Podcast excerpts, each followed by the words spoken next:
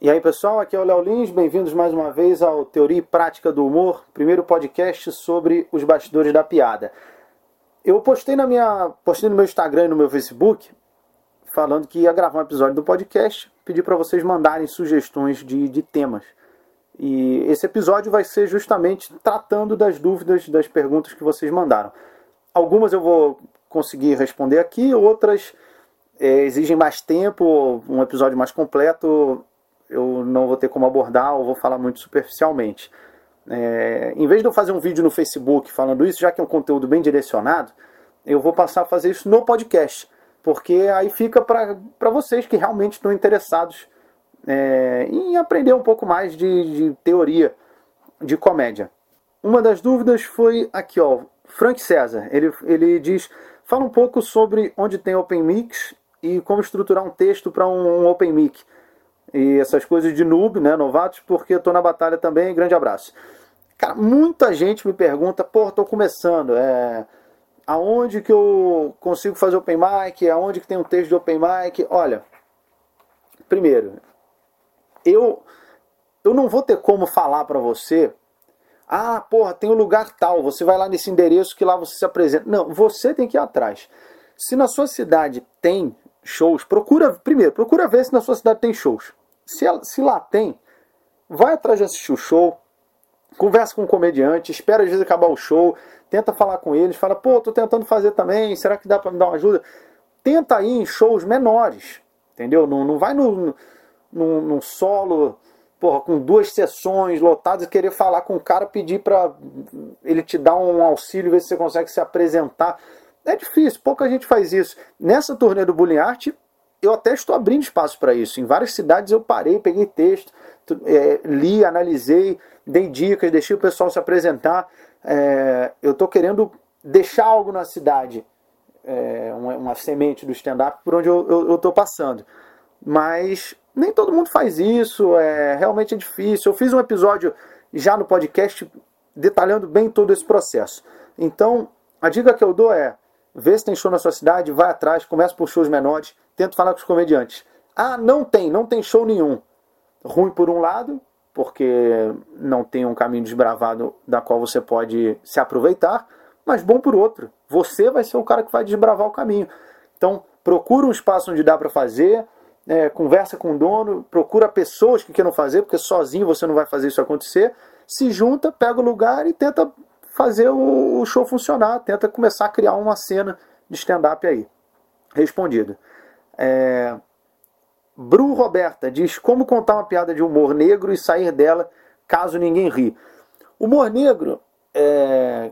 que é uma coisa que eu venho fazendo muito já há alguns anos, é o seguinte, tem, vou dar um exemplo, tem piadas que eu faço no meu show solo, no Bullying Art, que eu não faço numa noite com vários humoristas. Entendeu? Se eu for, por exemplo, num comedy club, num comedians, numa casa de show, numa noite onde tem quatro, cinco comediantes se apresentando, tem piadas que eu não consigo fazer. Piadas de humor negro que eu não posso fazer nesse contexto. Eu só posso fazer no contexto do meu show solo. Por quê? No meu show solo, quem tá lá, tá lá para me ver. As pessoas sabem que eu faço esse tipo de piada, o público vai esperando esse tipo de piada. Se eu fizer um show sem nenhuma piada de humor negro, show leve, vai, algumas pessoas vão ficar até desapontadas. Numa noite com vários humoristas, é, não, as pessoas não estão ali necessariamente para me ver. As pessoas estão ali para ver um show de humor. É, então, se eu entro e faço algumas piadas que são bem pesadas, é, muitas pessoas podem não gostar. Porque o humor negro é isso. Eu sei que algumas pessoas adoram e sei que outras odeiam. Acham que não, acham absurdo, não tem que fazer piada com, com vários desses temas aí que, que você faz. Então, você tem que tomar cuidado. Esse é o problema de um cara iniciante, às vezes querer fazer uma, é, piadas muito pesadas num, num, show em grupo, porque o público não está ali para isso, entendeu? Então é, essa é uma coisa que você tem que ter em mente já. Agora, diferente de quando o público já está esperando aquilo. Então, esse é um ponto. Se o cara não ri da piada de humor negro, que fazer, é, aí não é um problema da piada de humor negro, é um problema da piada. Né? A não ser que esteja num público você indo se apresentar no, na igreja e vai fazer piadas pesadíssimas, o pessoal no Rio, bom, é uma coisa de não adequar. A piada pode até ser boa, mas às vezes não está adequada àquele público. Mas quando a piada não funciona, Aí é outro tópico, é saídas para quando a piada não funciona. Isso eu até abordo num dos meus livros. E não lembro se comentei no podcast, se eu não tiver feito, faço um episódio sobre isso. Mais um aqui. É, o Digo, ele fala: humoristas que são considerados imortais, como Chico Anísio, Golias, Lafon, Costinha, fariam o mesmo sucesso hoje em dia com as mesmas piadas? Olha, creio que não, Digo. Não por eles não ser. Só que, se eles estivessem aqui hoje, eles não estariam fazendo as mesmas piadas. O Chico Anísio não ia fazer as piadas que ele contava em 1980, certo? Porque o contexto era outro. É, é o comediante ele precisa estar sempre se atualizando. E aí, calma, eu falei que eles não fariam contando as mesmas piadas. Porém, todos são bons comediantes e com certeza estariam fazendo um humor contemporâneo que tem a ver com as coisas, com o mundo, o universo de hoje em dia. E eu creio que com certeza estariam fazendo sucesso. Prova disso é que fizeram sucesso na época deles. Mais uma. É, tema o Martenda Real fala pessoas que se ofendem com piadinhas. Caga para essas pessoas, tá respondido. É, Jefferson pede um dos livros que está tentando achar. Jefferson e todos vocês que estão ouvindo e às vezes procuram meus livros e não acham, porque realmente é um livro específico, tem algumas livrarias, não, não tem uma distribuição gigante. É, mas se você estiver procurando e não encontra, o jeito mais simples é vai no meu site, leolins.com.br você consegue encomendar de lá. Inclusive, tem uma opção de você pedir autografado. Se você quiser, dá para marcar lá, enfim, uma opção e eu autografo para você, o livro vai autografado. Se eu não tiver aqui, aqui estiver viajando, alguém faz a minha assinatura fake e o livro vai para você. É... Vamos lá. Mais um aqui. Juliano Cheve, ele fala tema como colocar humor em algo trágico. Cara, isso é humor negro, né? é, pegar tragédias, assassinato, crime, doenças e fazer humor com isso. Isso é humor negro. É, eu já tenho, dois episódios sobre humor negro aqui no podcast. É, vamos lá, Felipe. O primeiro passo para se tornar um comediante. É, ele fala até que nem sabia que eu tenho um podcast. Então já está aí mais um ouvinte. É, eu já fiz um episódio também sobre iniciar. Então, como o Felipe não sabia, agora já está sabendo, vai lá e ouve a porra desse episódio que eu não vou repetir. Vander, Vanderlei Grilo. Como retomar o ritmo de um espetáculo depois de uma piada mal entendida pela plateia? Isso, Vanderlei, entra também em o que fazer quando a piada não funciona. Tá? Tem, basicamente, já que tem a segunda pergunta sobre isso, você tem dois caminhos para quando a piada não funciona. Um, ignora, segue em frente. É, a plateia não sabe o que você estava é, exatamente, vamos supor, onde era o final da piada. Você pode fingir que era um comentário e seguir em frente. Entendeu? Finge que não era para rir, já vai direto para outra piada. E aí ela tem que funcionar, porque se aí a outra não funcionar e você ignorar, ignorar, ignorar, bom, você não pode ficar ignorando cinco piadas em seguida. É, mas ignora uma. Às vezes a piada não dá para ignorar. Tem piada que você constrói, constrói, constrói, constrói e termina. Tipo, é claro o final dela. E aí não funciona, fica esse silêncio. Igual ficou agora. Isso não dá para você ignorar. Isso você tem que, se não funcionar, você tem que assumir. Que é a outra saída, é assumir que foi uma merda. Você tem que falar, terminou a piada, ninguém riu. Porra, essa foi uma merda, hein? É a última vez que eu conto. Assume, é a outra saída. Que você não pode ficar fazendo isso várias vezes no show. Né? Pela sexta vez, essa também foi uma merda. Não. Isso aí é pra você fazer uma vez. É, tá aqui. Rodrigo, sugiro que fale sobre o início da carreira, para quem não mora nos grandes centros. Bom, já foi respondido também. Gomes Mendes, ela fala stand-up financeiramente. Como funciona para os contratantes, para você, equipe envolvida, estrutura, quanto custa, desde o iniciante até um Léo Lins da vida. Ou seja, o mestre do bullying art, o rei do humor negro, uma pessoa que faz shows aí para cerca de 57 pessoas quando viaja. É... Esse é um tema muito para falar sobre isso mesmo, todo esse mercado financeiro e funcionamento para o ator, para o contratante, é um tema longo. Eu vou deixar para um outro episódio, ficar anotado sua sugestão aqui, Gomes. Gomes Mendy, é uma menina. É, Matheus fala sobre músicas e paródias. É um, um, uma outra forma de você.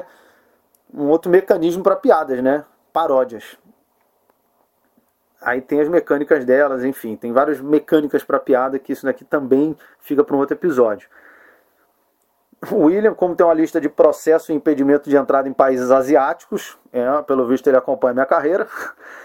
É, Mateus pede sintetização de textos. Sintetizar seria simplificar, pelo que eu estou entendendo aqui, resumidamente, porque já estamos com 10 minutos agora, mais ou menos. É, um dos maiores erros, os erros mais frequentes em quem está começando, e mesmo em comediantes experientes, quando você se descuida, é você ter um setup longo, um preparo longo da piada. Quem não sabe o que é setup punch, vai em outros episódios do meu podcast, se não me engano, episódio 2, estrutura da piada. É, então é muito importante você sintetizar. O setup ele tem que ser econômico, claro e acessível. É isso. Como fazer você identificar esse, esse excesso no setup, esse excesso de gordura. Você tem que, para sintetizar o texto, fazer isso. Identificar o que, que está mais, o que está sobrando, o, o que está errado para você sintetizar a sua piada. É, sobre humor gringo, é, já está fica para um outro para um outro tema. É, abordar a vida dos universitários, o Patrick sugere aqui, mas é tema para piada, tudo bem. É, Rominho Braga, que inclusive tem um podcast também, recomendo vocês ouvirem o podcast do Rominho, um comediante muito bom. É, e ele fala que a sugestão dele é como não parar de escrever texto novo. E cara, realmente, olha, o, o Rominho é do grupo Em Pé na Rede, do Murilo Couto, e é um grande desafio do comediante, né? Você, acho que talvez a maior dificuldade seja você se manter atualizado. Porque às vezes você tem uma piada e se você, você não pode ficar, essa piada é muito boa, muito boa. E você fica sempre com ela, sempre com ela, sei lá, um dia ela perde força e você não se atualiza, fica sempre com ela e acabou, amigo. Você vai ser um comediante limitado, vai ser muito difícil ter sucesso. É, e eu já vi isso acontecer com, com colegas até. Então é muito importante você não se acomodar.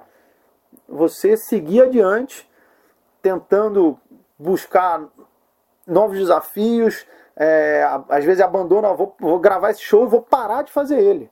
Vou ter que começar a fazer outro, sabe? Se obriga a fazer isso. Porque no começo a gente cria piada e tá, quer fazer stand-up. Então você escreve piada, conta, não funcionou, escreve mais, você não tem nada. Então, obrigatoriamente você tem que escrever, tem que fazer. E aí sai. Entendeu? Aí quando você tem às vezes 20, 30, 15, 40 minutos e tá legal, aí você às vezes se acomoda e isso é que é o problema, é muito ruim. É, você fica nessa zona de conforto, ah, tá bom, tem essas piadas aqui que estão funcionando. Então você tem que sair da zona de conforto. Sei lá, grava o show e fala, bom, vou parar de fazer esse. Então, agora obrigatoriamente você vai precisar de novas piadas. E você já fez isso. Então você tem capacidade para fazer de novo tem que tirar essa trava mental que às vezes a gente fica, pô, será que eu vou escrever piadas tão boas quanto as que eu já escrevi? Pô, agora eu já escrevi de muitos assuntos. Sempre vai ter assunto, sempre vai ter coisa para abordar.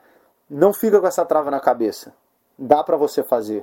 Sempre vai ser possível. Vai de você se tirar, sair da zona do conforto para escrever stand-up ou coisas novas. Ele sugeriu aqui escrever texto novo. É, é muito importante. Eu no começo ficava, não, vou fazer stand-up, stand-up, stand-up mas é legal você se aventurar em outras áreas. Né? Eu escrevi um livro de história, um livro de literatura, foi o Sapo Sérgio. Estou é, escrevendo uma história em quadrinho agora, que para mim foi muito legal. É, pegar a linguagem do quadrinho, eu fui estudar isso, eu, é, eu comprei livros falando sobre a teoria, sobre o processo para escrever quadrinho. É, e para mim foi um desafio novo, está sendo muito legal podcast. É, teve piadas que eu escrevi pro podcast e acabaram entrando no meu show solo. Comentei isso também, que foi no, no episódio Humor Negro. É, sketches para o programa de TV, roteiro de filme, é uma coisa que eu pretendo muito fazer também. Já comprei livros, já estudei e tenho ideias e estou trabalhando em cima de roteiros. Então é você sair da zona de conforto. E isso vale para tudo, né? não só no caso da, da comédia. É, Mari Brandelise termina, fala que os dois melhores livros que já leu na vida foram os meus. Caramba, aí com certeza vocês estão imaginando que ela deve ter lido só esses dois até hoje. Maria, Mari Brandelise precisa ler mais, viu?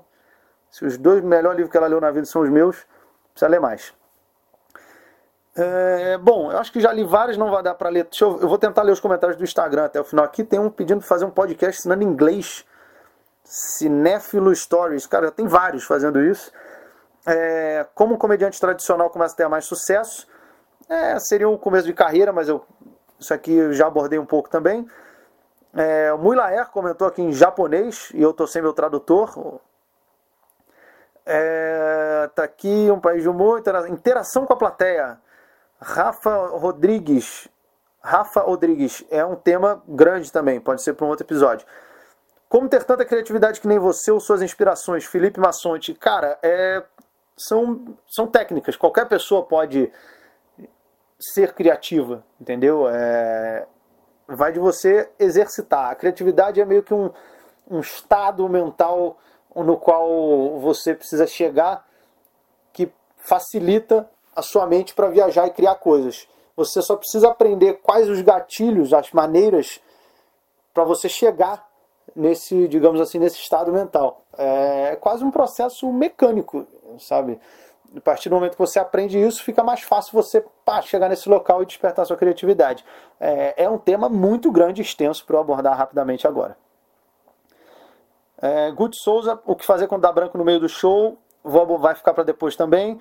É, diferença entre ser engraçado entre amigos e um comediante, porra, toda, toda a diferença.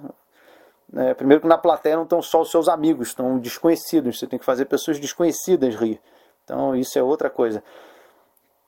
Tainá Geramav, Tainara Gemav fala sobre mulheres no humor. Tá? É um tema interessante também que tem muito pouco no Brasil, impressionante. Tem quase o mesmo número de anões fazendo stand-up do que mulheres.